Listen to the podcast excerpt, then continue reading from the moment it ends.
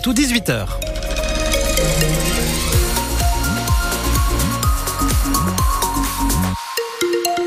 Toujours en la situation euh, vigilance météo dans les Deux-Sèvres. Orange, en fait, c'est plus pour le vent, c'est plus pour la pluie. C'est une vigilance crue qui concerne euh, quasiment toute la Sèvre niortaise jusqu'à sa frontière euh, avec la Charente-Maritime et la Vendée. Pour ce qui est du reste des prévisions, ce qu'il faut retenir, c'est qu'il va continuer à pleuvoir, qu'il y aura encore un petit peu de vent et que les températures sont en baisse. Justement, Manon Vautier-Cholet, la tempête Louis a eu de grosses conséquences dans le Poitou. Oui, ce midi, dans les Deux-Sèvres, un homme est mort emporté avec sa voiture dans une rivière à hauteur de Saint-Georges de Noinay. Malheureusement, les secours n'ont pas pu le réanimer. Présent sur place en ce moment, le vent d'ailleurs est toujours très fort. Le sous-préfet de Parthenay, Lucas a fait le point. Un automobiliste s'est engagé sur une voie qui était barrée à la circulation avec un pont qui est passé au-dessus d'un cours d'eau qui s'appelle le Chambon et le véhicule a été immergé par le Chambon. La personne est décédée à la suite de, cet accident. Donc on voudrait dire tout d'abord un gros mot de soutien euh, à la famille et aux proches de cette personne. Rappeler également la nécessité de, respecter la signalisation dans ce genre de cas.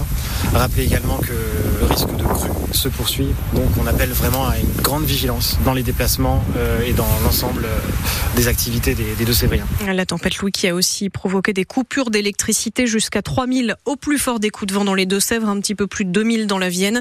Elle s'est inondée à certains endroits dans le Poitou aussi comme à Saint-Mexan, l'école entre la gare et la place d'Enfer Rochereau, des déviations également sur plusieurs départementales. On fait le point complet sur la situation en ligne sur francebleu.fr et puis avec vous Antoine après les infos pour la météo. Les Deux-Sèvres, vous le disiez, qui restent en vigilance orange à la crue jusqu'à demain. Moins d'une semaine après ses propos polémiques lors d'un prêche, l'imam Majoubi d'origine tunisienne a été arrêté ce midi chez lui dans le Gard en vue de son expulsion. Il est accusé d'appel à la haine après avoir notamment comparé les drapeaux tricolores aux drapeaux sataniques. Lui assure être dans un état de sidération et de tristesse. Dans les Deux-Sèvres, les agriculteurs ne lâchent rien. À deux jours maintenant du début du salon, ils demandent toujours plus de mesures pour le secteur au gouvernement. Et ce matin, ils ont fait un tour dans les rayons du Leclerc, Lidl et Super U de avec une question. D'où viennent les produits qu'on achète et qui finissent dans nos assiettes? Et pour Thierry Bernier de la FNSE 79, le bilan de cette action est clairement négatif.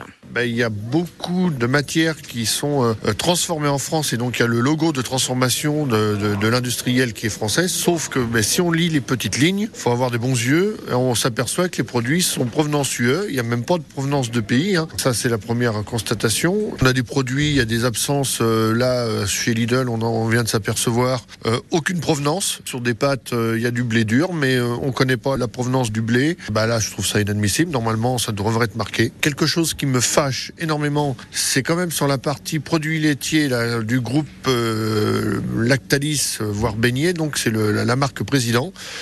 Euh, sur toutes les catégories, que ce soit du beurre, du fromage, des yaourts euh, et j'en passe, euh, eh ben en gros, on n'a rien trouvé de français, c'est que de la provenance UE. Euh. Le gouvernement lui fait tout pour calmer le jeu. Emmanuel Macron assure aujourd'hui qu'il tiendra un grand débat ce week-end donc au salon de l'agriculture à Paris.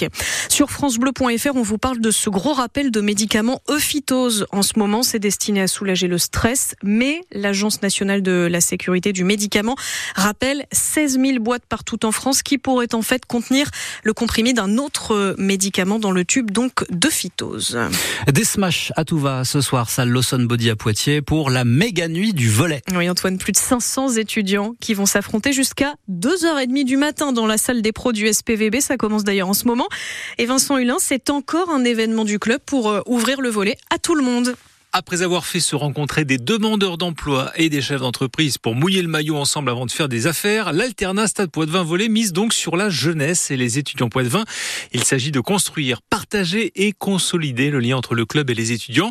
72 équipes inscrites et il a fallu en refuser. Baptiste Lienne est étudiant en STAPS à Poitiers. C'est l'un des organisateurs de cette méga nuit du volet. Donc d'avoir ce challenge, de pouvoir jouer donc en loisir avec quand même un, enjeu à côté, de pouvoir jouer donc au volet entre amis en, en équipe équipes mixtes. Tous les niveaux, donc c'est vraiment tous les étudiants de l'université de Poitiers avec donc des équipes mixtes, mais l'âge et le niveau n'a pas d'importance, juste étudiants de Poitiers. Et le bonheur ultime pour les deux équipes finalistes, rejouer la finale, mais cette fois dans une salle de volley avec un public dédié et juste avant une confrontation entre deux équipes pro. Des personnes qui vont avoir un certain niveau vont avoir ce réel enjeu de pouvoir rejouer justement cette finale au Le Body et donc avoir ce réel enjeu et d'autres équipes à côté qui vont être là juste pour le loisir et pour s'amuser euh, le temps d'une soirée. Et l'Alternat Stade Poitvin Volley reconnaît que les étudiants d'aujourd'hui sont peut-être aussi les supporters, les bénévoles ou pourquoi pas les partenaires du club de demain. Et ça commence donc euh, en ce moment pour les meilleurs et pour espérer une finale samedi à. Et puis, Cocorico au mondiaux de tennis de table, l'équipe de